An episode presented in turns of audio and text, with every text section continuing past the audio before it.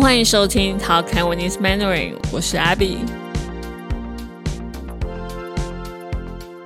之前有一位听众朋友留言说，想要听我讲台湾的发票文化。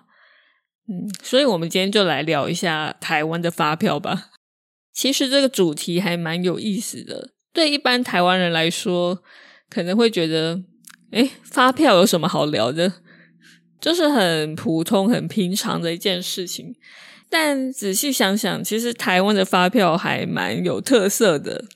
怎么说呢？因为台湾的发票，它不是只是一张收据，写了你买了什么。你还可以拿去兑奖，就是在台湾每两个月我们会有统一发票的开奖，我们叫做统一发票，简称发票。所以如果你手上有一些发票，你就可以对一下这个号码。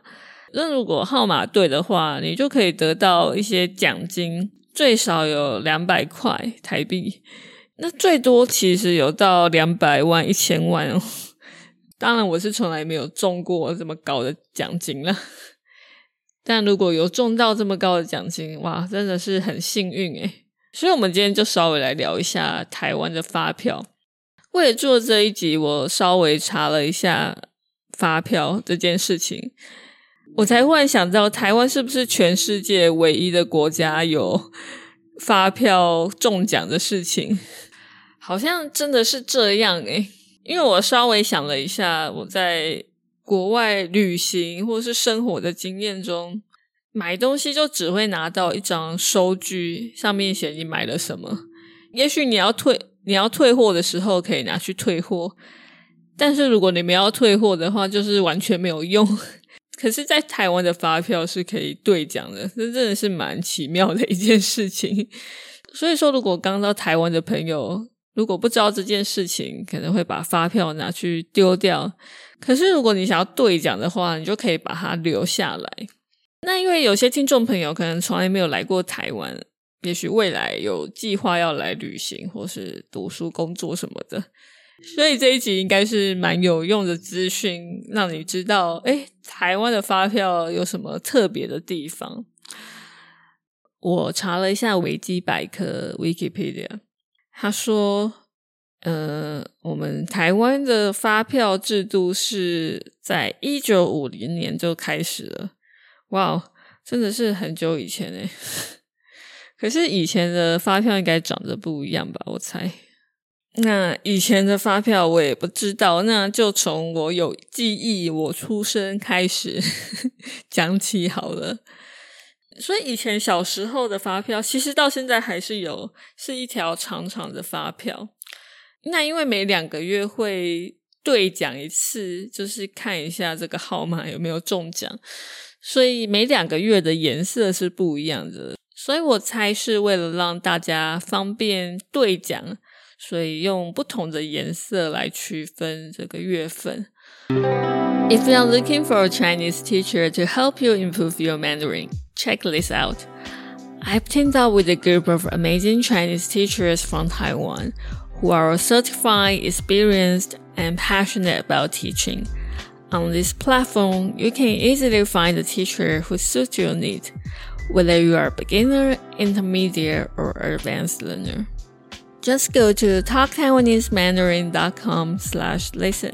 You can also find the link in the show notes. 那根据维基百科，为什么会有这种发票兑奖制度呢？是因为要防止商家逃税，增加国库税收的功能。这段话是什么意思呢？因为 因为如果店家开发票给你，他就要缴税。那因为民众拿到发票会想要兑奖，如果这个店家没有开发票的话，民众就会去要求这个店家开发票。所以政府就可以防止商家逃税，是这个意思。这个是蛮有趣的，原来是有这个功能。所以我印象中，小时候的发票一开始好像是我妈妈在对的，我也不太确定，应该是我妈对的。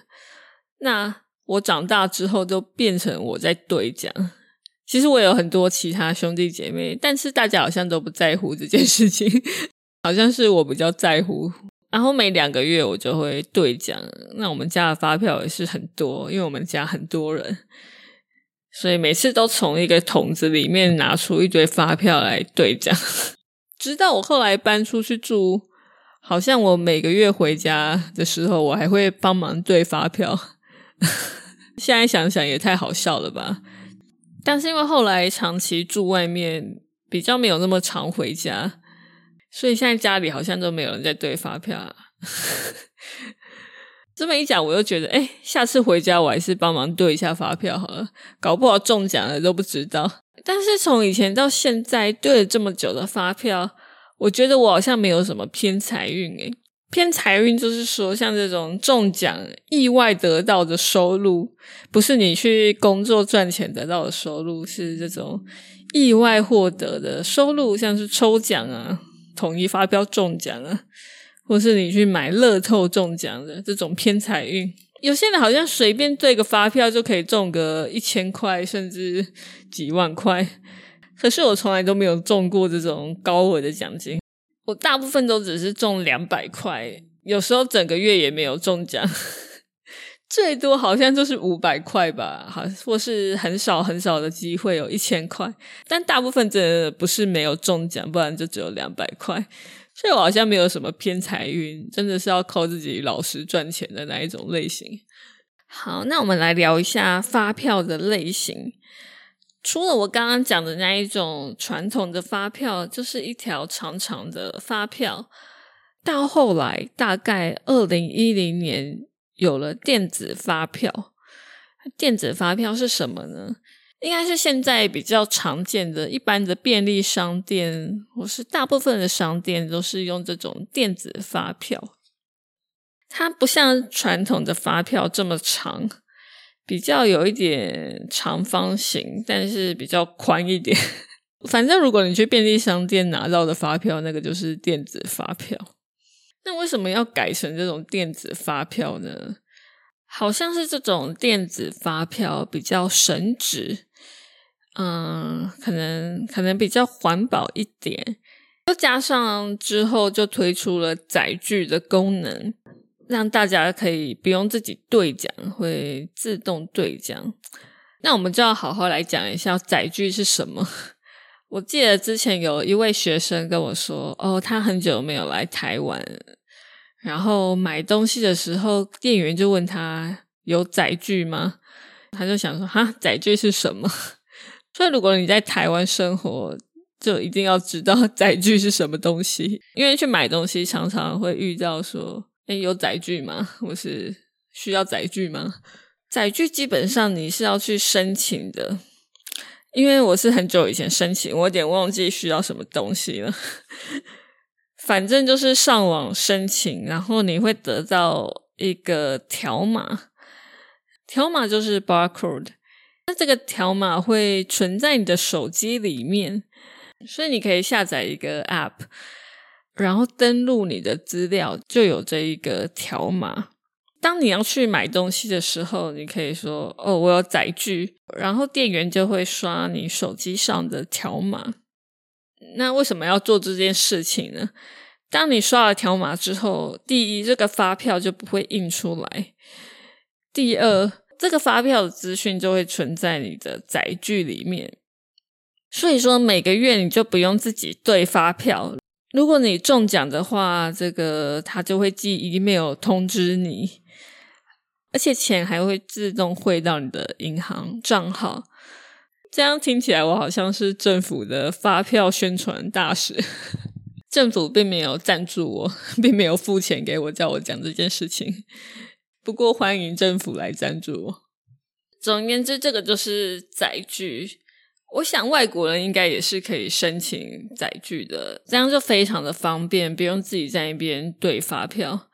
但是其实有一个麻烦的地方，就是并不是所有的店都有电子发票，都有载具，有一些店还是用传统的发票，所以就变成说，如果我去买东西，我就会问说有载具吗？或是说哦，我要用载具。那如果这个店家有电子发票有载具的话，他就会帮你刷。但是也常常遇到，他们就说：“哦，我们没有载具，哦，我们没有发票。”所以就有点麻烦，等于是每次买东西我都要问。然后如果店家没有载具，又有一点尴尬。不过现在我就是习惯了。还有一个麻烦的点就是说，如果你要用载具，你要先跟店员讲说：“哦，我要刷载具。”因为如果你没有讲的话，他的发票就直接印出来了。所以以前常常遇到这种状况，没有讲，然后发票就印出来，我就觉得啊，可恶，浪费了一张纸，让我觉得啊，本来可以不用印这张纸的。这个是我自己的内心戏啊，因为我就觉得啊，尽量不要去浪费纸。但是现在可能因为大部分的人都载具，那之前又常常发生这个来不及刷载具，呃，把发票印出来的状况。所以现在很多店员都会先问你有载具吗？所以如果你之前不知道这个店员到底在讲什么东西，现在你就知道了，就是这个条码，电子发票的条码。那既然都讲到载具，我们也可以顺便讲一些买东西店员可能会问你的东西。除了载具的话，还有统编。有时候店员就会说：“有统编载具吗？”然后又讲的很快，所以很多外国朋友可能不知道到底在讲什么东西。所以统编就是说，如果你在一家公司上班，然后你买的这个东西是帮公司买的，或是说你在出差。那公司可以帮你付这个钱，你就可以打统编，因为每个公司会有一个统编。那你在结账的时候，你就可以跟他讲公司的统编。那这个发票你就可以跟公司报账，就是公司之后会付你这个钱。再解释下去好像就有点太复杂了。总而言之，如果这只是你的一般的消费，你买给自己用的。不是为了公司买的，你就可以说哦，不用统编。那除了统编载具之外，可能还有会员，例如说你去便利商店啦、咖啡店啦，他们有自己的会员，那就是他们的 membership。如果你没有会员，就可以说哦，不用或是没有就好了。那如果你要加入的话，嗯。可能要自己去上网查一下，因为店员都很忙，可能没有时间帮你加入会员。所以在台湾买东西，很有可能被问的就是统编载具会员。如果你以前不知道这是什么东西的话，现在你知道了。但是像刚刚讲的，并不是所有的店都会开发票，也不是所有的店都有载具，所以可能就是要自己先问一下。好，以上就是关于台湾的发票文化。原本觉得很稀松平常的事情，哎，其实真的还蛮特别的。如果你知道除了台湾以外，还有别的国家有这种发票兑奖的制度的话，欢迎你留言跟我说。我忽然蛮好奇，还有没有别的国家有这种东西的？以我自己的经验，我是还没有遇过其他国家。有这种发票兑奖的制度，所以如果你知道的话，欢迎留言跟我说。那最后我来念几个在 Apple Podcast 上面的评论好了，很久没有念了，今天想说来念一下。那第一位是来自美国的 Yogi Bear，他说：“阿比很感谢你做的 Podcast，让更多人看到台湾。”最喜欢有关台湾历史的那几集，真的很不容易，加油！非常谢谢你的评论，让我觉得哦，做那两集历史很辛苦，但是很值得。因为有收到几位听众朋友的留言啊，或是在陪学阳传讯息跟我说，哦，他们特别喜欢那两集，让我觉得啊，辛苦是值得的。如果还没有听过那两集历史的节目，第九十集跟第九十一集的话，赶快去听看看吧。好，那下一位也是来自美国的，嗯，M 开头的听众朋友，他说推一百分，声音很好听，喜欢台湾的一定要听听看哦。哦，谢谢你的留言，让我觉得很开心。那下一位是来自德国的 K 开头的听众朋友。他说：“弹九腔，真情流露，你好真，我好喜欢。我第一次听到你的 podcast 就上瘾了，在德国跟你说声 hello。哇，非常谢谢你的留言，让我觉得很感动。因为在做九腔那一集，或是类似这一集的节目，我都会觉得哦，我是不是太认真了？我是不是太真情流露？我是不是放太多感情了？就会觉得自己是不是太好笑、太白痴了？干嘛这么认真呢？但是看到这样的评论、这样的留言，就让我觉得哦，是值得的。就是我的认真有被看见，而且也是有人在乎这件事情，不是只有我在乎的，就会让我觉得蛮感动的。所以谢谢你。如果你也喜欢我的节目的话，如果你在 Apple Podcast 上面收听的话，欢迎你给我留下五星 five star rating。那如果你在 Spotify 收听的话，也可以帮我留个 five star rating。对我来说也是一个很大的鼓励，而且也可以帮助我节目的成长。例如说，让更多人可以找到这个节目。然后，其实做节目到现在也三年了，但是收到听众的留言、一些 feedback、一些评论，也都是让我继续做下去的动力。因为即使做节目做了这么久，还是会常常怀疑自己，就会觉得，嗯，我是不是太认真了？或是说我讲这个有人在乎吗？所以，所以这些 five star rating 啊，一些 review 对我来说也都是很大的鼓励。那在 YouTube 收听的话，也可以帮我按个 like 啊，分享我的节目给更多人知道。最后的最后，如果你想要支持我继续做节目的话，欢迎你加入我的 Patreon。在我的 Patreon，你可以下载到 PDF transcript，还有每一集的 audio files。那也非常感谢所有在 Patreon 上面支持我的听众朋友们，谢谢你们陪我一直走到现在，到现在二零二四年了，没有你们的支持，真的是不太可能会做到现在。那最后，谢谢你的收听，我们下次见喽，拜拜。